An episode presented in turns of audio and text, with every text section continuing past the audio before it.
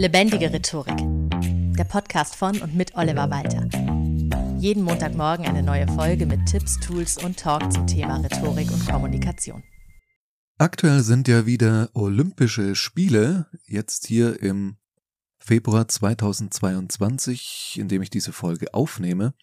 Und da musste ich zurückdenken an die Olympischen Spiele 1968, also die Bilder davon, da war ich ja selbst noch gar nicht geboren, wo die afroamerikanischen Sportler nach ihrem Sieg die Faust nach oben reckten als Black Power Symbol, als Symbol gegen Diskriminierung und Unterdrückung.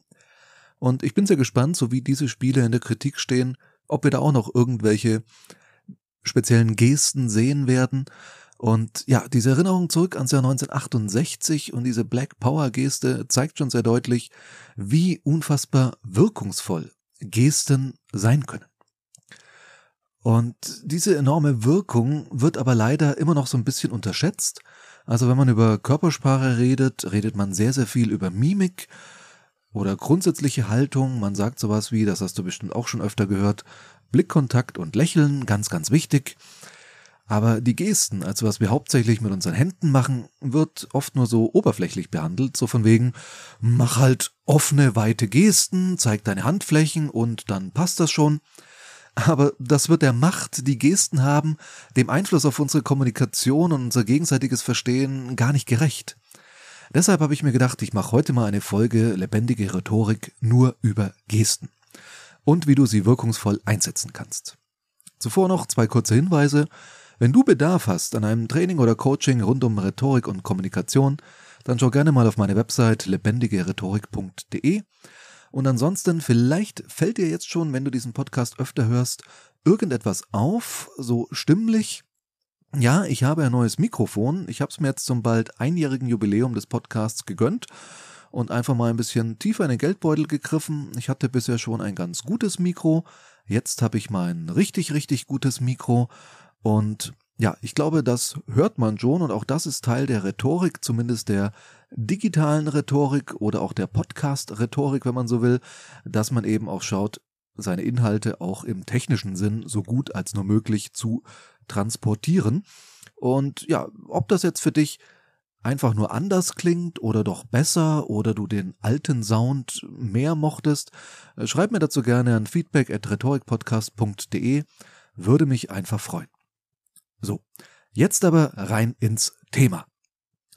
Stell dir mal folgende Situation vor. Du bist in einem fremden Land, also jetzt nicht Österreich oder Portugal, sondern halt so richtig fremd. Du sprichst die Sprache nicht und bist auch in einer Region unterwegs, in der niemand Englisch versteht. Und du bist auf einem Markt und hast furchtbaren Hunger. Was tust du? Vermutlich gehst du zu einem Stand, zeigst auf das gebratene Hähnchen in der Auslage hoffst inständig, dass es auch wirklich ein Hähnchen ist und machst mit der Hand entweder eine Geste, als ob du etwas zum Mund führen würdest oder reibst dir den Bauch oder irgend sowas und zeigst dann ein paar Geldscheine in Landeswährung. Vielleicht raschelst du noch mit denen oder deutest nur drauf, wie auch immer. Auf jeden Fall ist die Wahrscheinlichkeit, dass du etwas zu essen bekommst, sehr hoch. Denn die wichtigsten Gesten funktionieren in jedem Land der Welt. Gesten sind viel elementarer als Sprache. Sprache, also unsere gesprochene und geschriebene Sprache, kam erst viel später in der Menschheitsgeschichte dazu. Michael Tomasello hat da ein super spannendes Buch drüber geschrieben, Die Ursprünge der menschlichen Kommunikation. Ich habe es wirklich verschlungen. Und darin zeigt er, dass unsere Kommunikation, auch und gerade die komplexere Kommunikation, mit Gesten begonnen hat. Sprache kam dann später erst dazu, weil sie in größeren Gruppen effektiver ist. Reichweitenstärker könnte man auch sagen. Zudem ist sie halt andererseits wiederum nicht universell. Es gibt 7000 Sprachen auf der Welt. Und wenn wir uns jetzt ein paar lustige Laute ausdenken würden für bestimmte Dinge und beginnen nur noch in diesem für uns logischen Kauderwelsch zu sprechen, dann hätten wir auch schon wieder eine Sprache erfunden, dann wären es plötzlich 7001. So einfach ist das eigentlich mit Sprachen. Gesten dagegen sind universell. Oder zumindest universeller. Denn es gibt auch Gesten, die weltweit unterschiedliche Bedeutungen haben. Du kennst sicher die Geste, bei der man Daumen und Zeigefinger zu einem Kreis formt und damit so aus der Tauchersprache entlehnt kommuniziert, alles okay. Es gibt auch Regionen, da symbolisiert dieser Kreis aber den menschlichen Schließmuskel. und ist also eher mit unserem Mittelfinger vergleichbar. Kopfschütteln bedeutet übrigens in Griechenland, Bulgarien oder auch Indien Ja statt Nein. Also aufpassen, was du sagst und wo du dich da reinmanövrieren kannst, nur weil du die Zeichensprache des Landes nicht beherrschst. Vor einem Urlaub oder einer Geschäftsreise in ein dir bisher unbekanntes Land solltest du da wirklich auch so etwas mal nachschauen, weil dass du einfach auf Deutsch losredest und irgendein deutsches Wort ist phonetisch identisch mit einer brutalen Beleidigung in Landessprache, das ist eher unwahrscheinlich. Aber Gesten verwenden wir eben doch unbewusster, selbst die konventionellen Gesten, ja, und schon hast du die Mutter deines Geschäftspartners beleidigt oder dem Hausmeister in der Hotelanlage einen Heiratsantrag gemacht. Gut, vielleicht ein bisschen übertrieben, aber ja, da kann halt echt schon viel schiefgehen. Vielleicht mache ich mal so vor der nächsten Feriensaison eine Folge nur zu Gesten weltweit. Heute aber geht es mir eher um universelle Gesten, beziehungsweise Arten von Gesten, die also alle überall auf der Welt funktionieren und für unsere kommunikative Wirkung auch unglaublich wichtig sind weil sie eben, wie schon gesagt, unbewusster und damit direkter wirken. Hast du dir schon mal überlegt, ob dein Gegenüber dir gerade die Wahrheit sagt? Vermutlich kam das in irgendeiner Situation schon mal vor. Äh, vermutlich sogar deutlich öfter als nur einmal. Aber hast du je über die Gestik deines Gegenübers nachgedacht? Vermutlich nicht oder nur sehr, sehr selten. Ich mache in Workshops und Vorträgen immer so ein kleines Experiment sehr gern. Ich rede so über irgendein Thema oder eben auch schon über Körpersprache, nonverbale Kommunikation und dann zeige ich zugegebenermaßen sehr theatralisch nach hinten zur Ausgangstür. Oder einfach an die Wand. Also halt nach hinten. Und was passiert? Alle, also so gut wie alle, mindestens 95 Prozent der Leute drehen sich um und schauen genau dorthin, wo es gar nichts zu sehen gibt. Warum? Weil ich dahin gezeigt habe. Und ich habe nicht nur dorthin gezeigt, sondern alle Anwesenden, selbst die paar wenigen, die sich nicht umgedreht haben, haben meinen Zeigefinger als Akt der Kommunikation aufgefasst. Und laut Tomasello ist das entscheidend. Nicht nur, dass andere meine Geste sehen, dass ich irgendwo hinzeige, sondern dass sie das auch als Kommunikationsversuch begreifen. Hey, ich möchte dir was zeigen. Eine ganz wesentliche Eigenschaft des Menschen, die uns übrigens auch von anderen Affenarten unterscheidet. Folgendes Experiment mit Affen hat man gemacht. Es war Futter unter einer von drei Kisten. Ein Mensch hat auf die Kiste gezeigt, in der das Futter war. War dem Affen aber egal. Der hat trotzdem alle drei Kisten untersucht, bis er halt zufällig die mit dem Futter gefunden hat. Hat der Mensch aber so getan, als wolle er selbst an das Futter ran, dann hat der Affe sofort kapiert, unter welcher Kiste das Futter versteckt ist. Das heißt, Affen sind eigentlich genauso clever wie unsere Vorfahren Sie sind eher so, naja, moralisch gescheitert, weil sie sich nicht vorstellen können, dass ihnen jemand anderes einfach so zeigt, wo sich das Futter befindet.